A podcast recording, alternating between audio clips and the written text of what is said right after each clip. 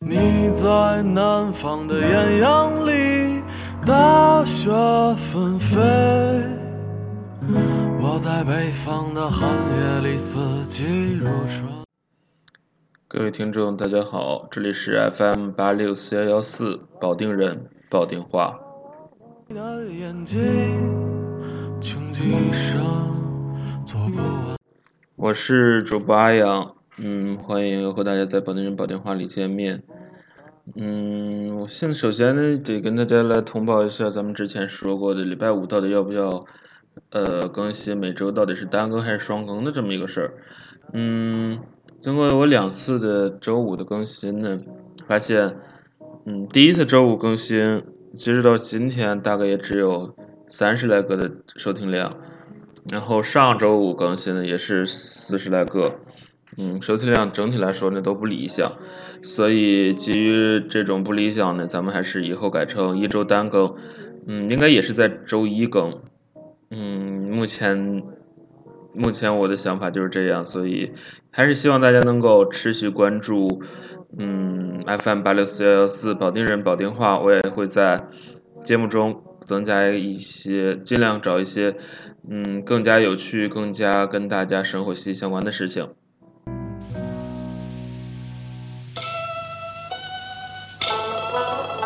嗯，那么下面就是我们的节目。我们首先肯定要来关注的一件事情就是，保定八月二十日至九月四日单双号限行。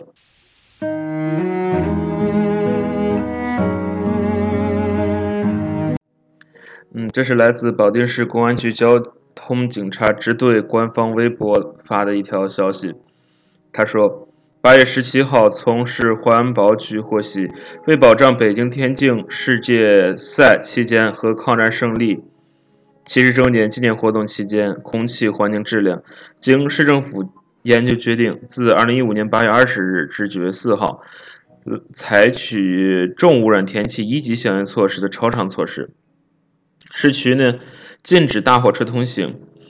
市区及各县市区城区实行交通管制，机动车实行单双号限行，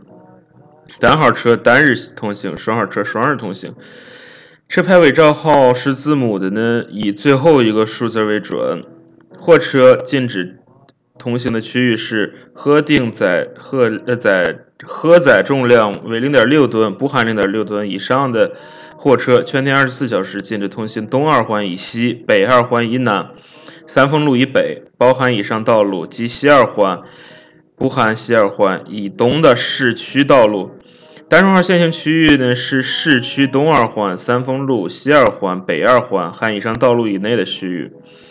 单双号限行措施呢，不包含军队、警务、环境执法、消防、急救、抢险、邮政快递、保险勘验、呃救援、民生保障、环卫作业车辆和单位的通勤车、公交车、出租车，以及法律法规规定的其他不受行驶路线、行驶方向限制的车辆。各单位呢要加大对以上车辆的管理，按照保障需求最低派遣的原则，控制本单位车辆出行。非市区车辆在市，嗯、在首在期间呢，行驶限行区域的，依次劝导告知行驶，二次核查确认驶出，三次依法处罚。那么限行期间呢，电子警察将对闯进行呃闯进那些禁行路的货车和违反限号规定的车辆进行电子抓拍，公安交管部门呢依法进行处罚。那么限行日期包含法定节假日和双休日，限行的时段呢是每天的早晨七点到晚上八点。那么我再通知大家一下，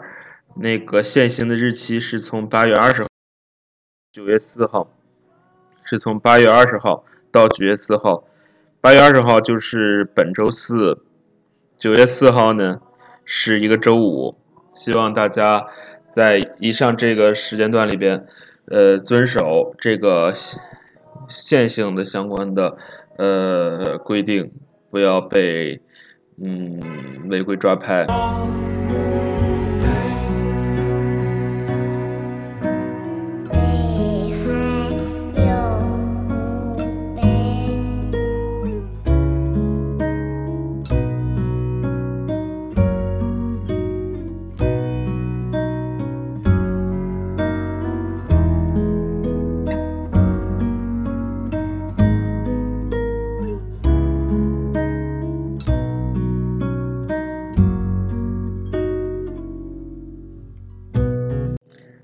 那说完了刚才这个 线性的事儿呢，我们再来说一个，嗯，大家的一个新去处吧，晚上遛弯儿啊之类的一个新去处，就是保定市地坛公园儿。我们接下来了解一下地坛公园儿的相关消息。你扎着长长的马尾，面朝大海。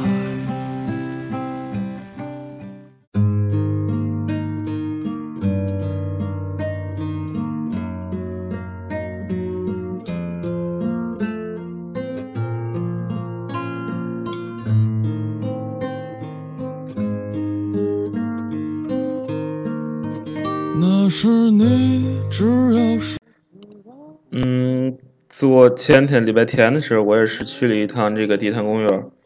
地坛公园呢是盈利呃集团下属的这么一个，嗯，这么一个公园，它的全称叫保定市城市地坛公园。嗯，那么它在官方它的那个微信上有一个公众号，叫做是保定玻璃屋。它的位置呢是在那个植物园儿附近，植物园对面。嗯，门票是每天，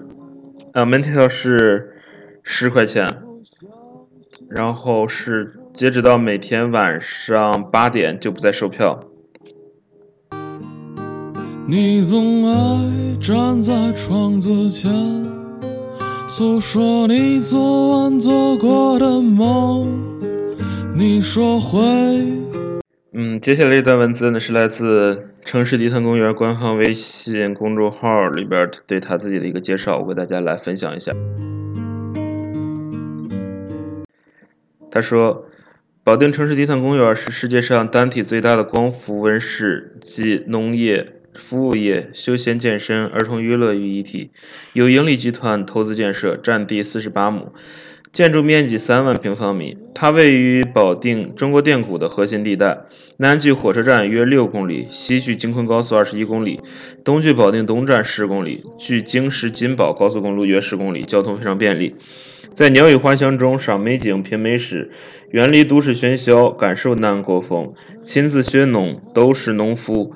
和孩子一起体验农耕文化，尽享农耕乐趣。城市低碳公园营造了一种引领新生活方式的创新，同时通过标准化、模块化的管理，把玻璃屋打造成可复制、可推广、苗圃变森林的精品项目，走连锁经营的发展道路。置身于城市低碳公园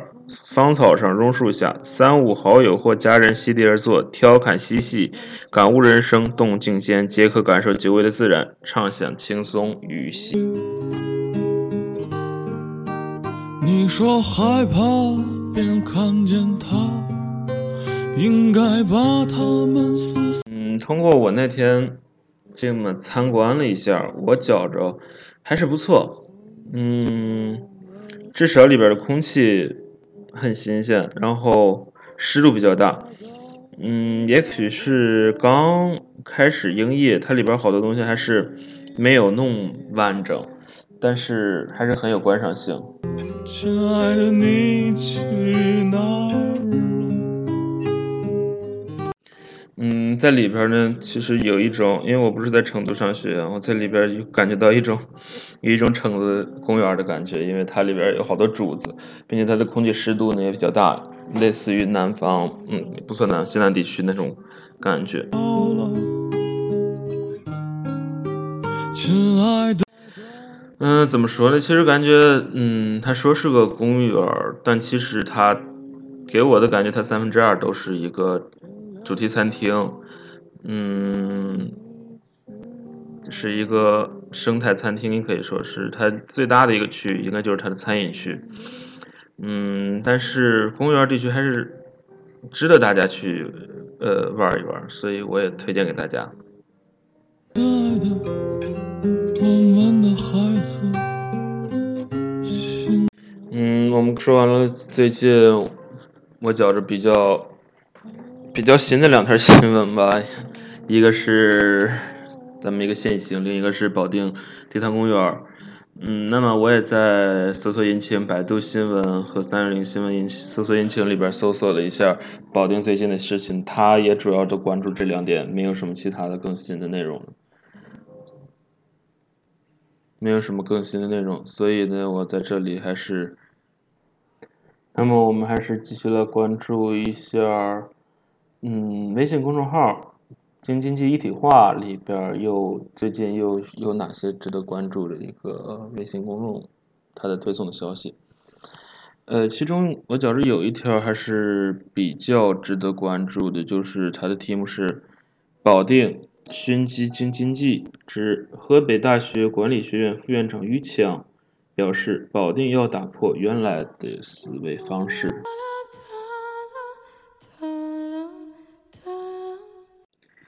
导读是这么说的：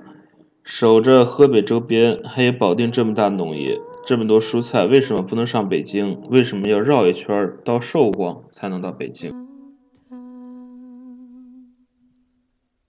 在京津冀一体化发展过程中，保定承担着重要作用，既要承接非首都功能疏散，又要承接京津产业转移。而且按照国家定位呢，这里要打造区域性中心城市。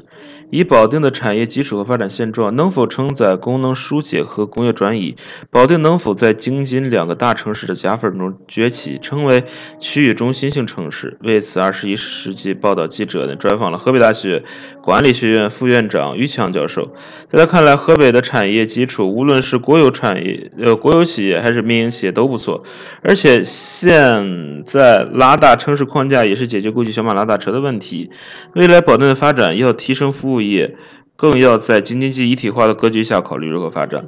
那么第一个小标题是保定产业基础不错，他表示，嗯，之所以保定地方大，但贫困县、山区县也不也很多的原因是资源环境造成。铁路线以东，包括沿铁路线这些县市都还不错。保定的县级市基本上都在铁路上，像涿州啊、高碑店呀、定州等，交通便利。嗯，因为以后经济发展是一个大格局，可能跟过去发展的先天条件关系不太大。那么，北京周边地区比较。优势是什么？那么它一个是地理因素决定，另一个还有产业基础。保定这边呢，形成了那么多很有特色的县，比如说高阳、白沟、荣成、安国。白沟那块儿地理交通比较便利，就能发展起来。那么第二个小标题是保定服务业拖后腿儿。他说，于强表示呢，民营企业发展起来有几大的典型，但更多都太小，很多是家庭小微企业。那么保定民营经济以后和京津冀基本没关系，是在自己土壤上发展起来的。关键是以后保定怎么借北京的光？保定地理位置不错，加上水资源，交通现在相对也比较便利。要说资源，保定比较独特。他觉得保定发展慢，在于服务业发展比较慢。那么最后一点，他表示，最后一个小标题是从一体化大局、大格局考虑发展。他说，今后协同发展其实就是讲分工，就是让你串起来，链接起来，形成产业链儿。产业链上就有分工，那么这就是，嗯，经济一体化，他分享了一个河北大学管理学院副院长于强的一个呃接受采访的一个内容。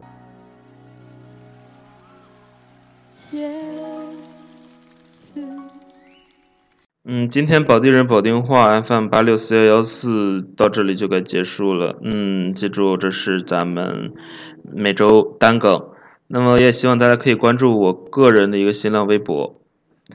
是汉字我是阿阳加数字二零一五，我是阿阳二零一五。嗯，我也会在这里第一时间更新我们的一个节目信息、节目内容。嗯，也希望大家能够持续关注，嗯，